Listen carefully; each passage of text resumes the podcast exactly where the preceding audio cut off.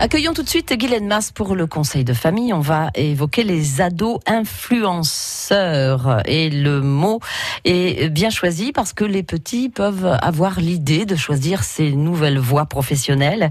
Et quand on leur demande ce qu'ils veulent faire euh, quand ils seront grands, qu'est-ce qu'ils répondent, Guylaine? Alors oui, quand on demande aux enfants ou aux ados ce qu'ils veulent faire plus tard, certains enfants veulent devenir youtubeurs ou bien ils veulent aussi devenir influenceurs. Bah, les désirs de vos vocation évolue.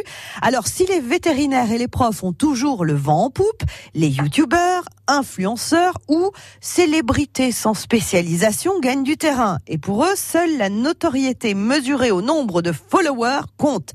Il n'y a aucune nécessité d'exceller dans un domaine particulier pour y parvenir et le rêve absolu, c'est être submergé de produits gratuits et les déballer sur les réseaux sociaux. Ces ados comptent des millions d'admirateurs ou followers sur les réseaux sociaux, alors qu'ils ne sont euh, pas chanteurs, pas comédiens, ni même footballeurs. Ces jeunes influenceurs, encore au collège, sont même payés plusieurs milliers d'euros par mois pour donner des conseils de beauté ou donner leur avis sur une marque.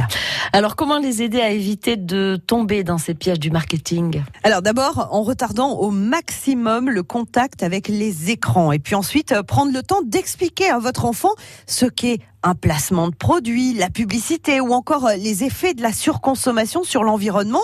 Vous pouvez aussi euh, aborder les images des standards de la beauté véhiculés par les réseaux sociaux et puis n'oubliez pas d'éveiller le sens critique de vos enfants, comme le fait un peu le youtubeur Le Roi des Rats, qui dénonce les dérives de YouTube et Instagram en abordant notamment euh, des vidéos qui mettent en scène des enfants influenceurs. Alors ce youtubeur informe son public sur la face cachée de ce nouveau mode de publicité et met également en garde contre les prédateurs du net, la monétisation des complexes par les stars du web ou encore les dégâts causés par la télé-réalité.